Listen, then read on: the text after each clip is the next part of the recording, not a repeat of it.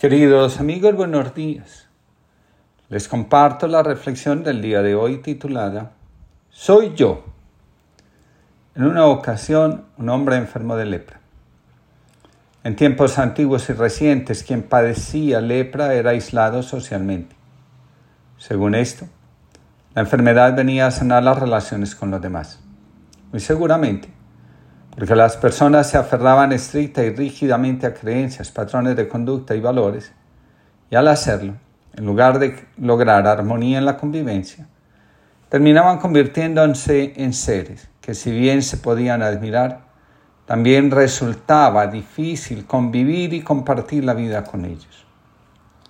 La rigidez en ciertos aspectos de nuestra personalidad obedece al gran temor que se siente de enfrentar desde la confianza los grandes desafíos de la vida. Donde hay rigidez también hay un profundo descuido de la identidad y del sentido de la vida.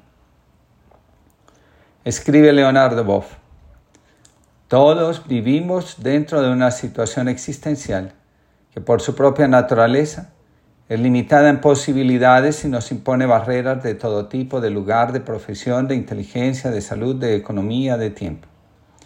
Entre el deseo y su realización siempre hay un desfase. A veces nos sentimos impotentes ante hechos que no podemos cambiar, como la presencia de un esquizofrénico con sus altibajos o la de un enfermo terminal. Tenemos que resignarnos ante esta limitación ineludible no por eso tenemos que vivir tristes o impedidos de crecer. Hay que ser creativamente resignados. En vez de crecer hacia afuera, podemos crecer hacia adentro. En la medida en que creamos un centro donde todas las cosas se unifican y descubrimos cómo de todo podemos aprender. Bien decía la sabiduría oriental, si alguien siente profundamente al otro, éste lo percibirá aunque esté a miles de kilómetros de distancia. Si te modificas en tu centro, nacerá en ti una fuente de luz que se irradiará a los demás. Había una vez un muñeco de sal. Después de peregrinar por tierras áridas, llegó a descubrir el mar que nunca antes había visto y por eso no conseguía comprenderlo. El muñeco de sal le preguntó, ¿tú quién eres? Y el mar le respondió, soy el mar. El muñeco de sal volvió a preguntar, ¿pero qué es el mar? Y el mar contestó, soy yo. No entiendo, dijo el muñeco de sal, pero me gustaría mucho entenderte. ¿Qué puedo hacer? El mar simplemente le dijo, tócame. Entonces el muñeco de sal tímidamente tocó el mar con la punta de los dedos del pie y notó que aquello empezaba a ser comprensible. Pero luego se dio cuenta de que habían desaparecido las puntas de los pies. Uy, mar, mira lo que me hiciste.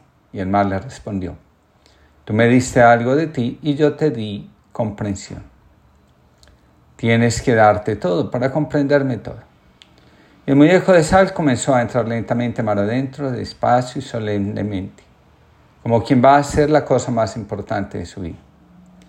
A medida que iba entrando, iba también diluyéndose y comprendiendo cada vez más al mar. El muñeco de sal seguía preguntando, ¿qué es el mar? Hasta que una ola lo cubrió por entero. En el último momento, antes de diluirse en el mar, todavía pudo decir, soy yo.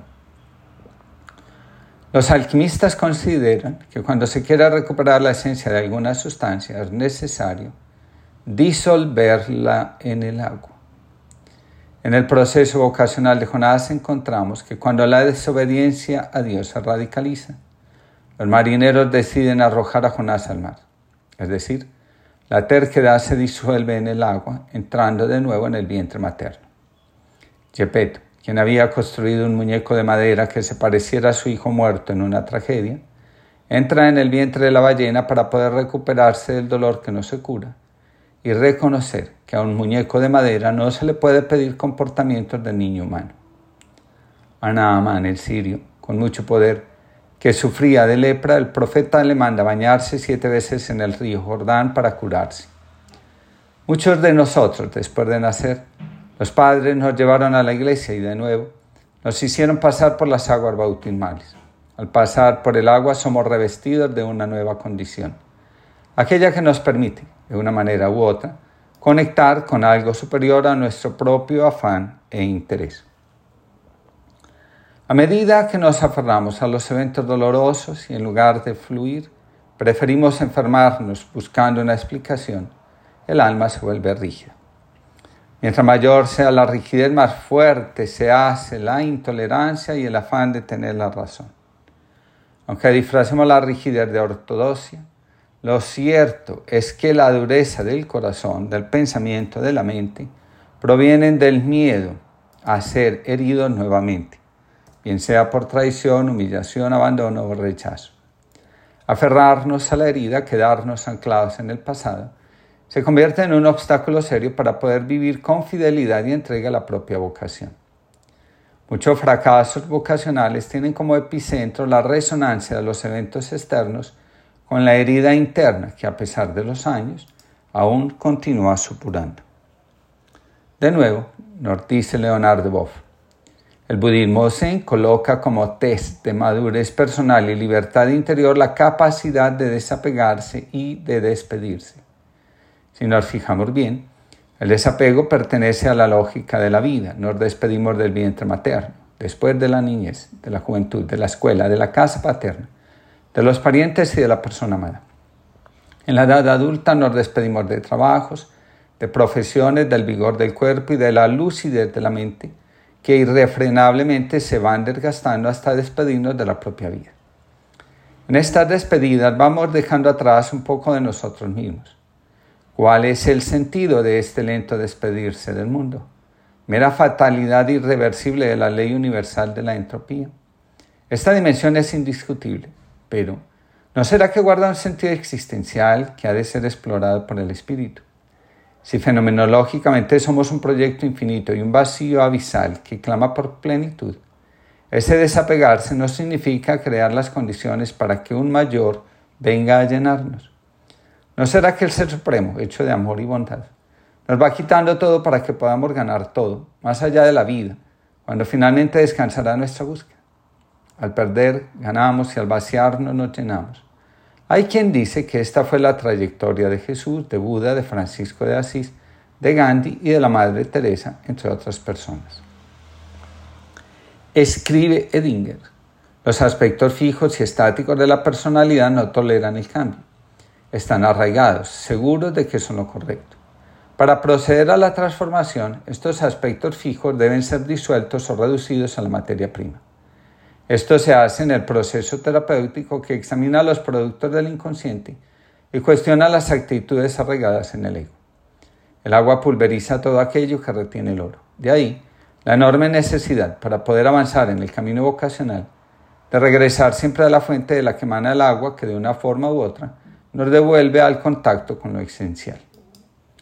En constelaciones familiares, una consultante vino al taller preocupada porque su hijo recibía licor de todas las personas que le ofrecían un trago. El representante del muchacho manifestaba sentir una sed insaciable. Miraba hacia el botellón de agua y exclamaba, es tanta la sed que ese, que ese botellón no es suficiente. A medida que se fue desarrollando la constelación, aparece un niño que anhelaba el abrazo de sus padres. El abrazo amoroso es la sed, que en muchas ocasiones alimenta el alcoholismo o la infidelidad. Volver a lo esencial. Somos amados desde el origen de nuestra vida. Permite que la vida fluya serenamente hacia su destino. Recordemos que el ego nace en el abrazo que un hombre y una mujer se dan para engendrar una nueva vida. Ahí está la materia prima. De una u otra forma, todos somos hijos del deseo de un hombre y una mujer de permanecer unidos, aunque a veces solo sea por un instante. Per Hellinger en una de sus meditaciones recuerda que el amor primero de nuestra vida no está en los padres, sino en la fuerza del destino que los une y provoca nuestra existencia. No en vano, muchos dicen, me amaste desde antes de ser engendrado. Una fuerza mayor que abarca a nuestros padres y está por encima de ellos, es la que decide nuestra existencia. Nuestra vida es una decisión de la gran alma, como la llamaba Hellinger. Antes de todo fuimos amados por Dios. De ahí que cuando nos sumergimos en Dios, en el océano de su amor, encontramos la materia prima de nuestra vocación, el amor que perdura en el tiempo y se entrega una y otra vez generosamente. Cuando dejamos que todo lo que nos aparta de Dios se diluya, podemos decir, soy yo. Si yo fuera limpio de corazón, descubriría que todos somos obras de Dios, llevamos algo de bueno en el corazón, que todos valemos la pena y nos queda algo de la imagen de Dios, que a todos hay que darles otra oportunidad, que todos somos dignos de amor, justicia, libertad, perdón, que todos somos dignos de compasión, respeto y de muchos derechos, que todas las criaturas son mis hermanas, que la creación es obra maravillosa de Dios que no hay razón para levantar barreras, cerrar fronteras, que no hay razón para ninguna clase de discriminación, que no hay razón para el fanatismo y para no dialogar con alguien, que no hay razón para maldecir, juzgar y condenar a nadie, que no hay razón para matar ni para el racismo, que todos los ancianos tienen un caudal de sabiduría y los jóvenes de ideales, que los adolescentes tienen un caudal de planes y los niños de amor, que las mujeres tienen un caudal de fortaleza y los enfermos de paciencia que los pobres tienen un caudal de riqueza y los discapacitados de capacidades,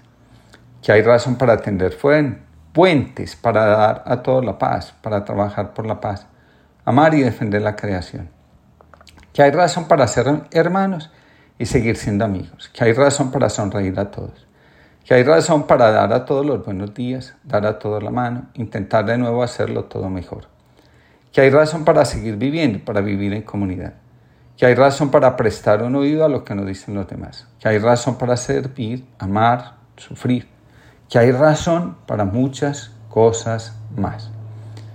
Rezando voy.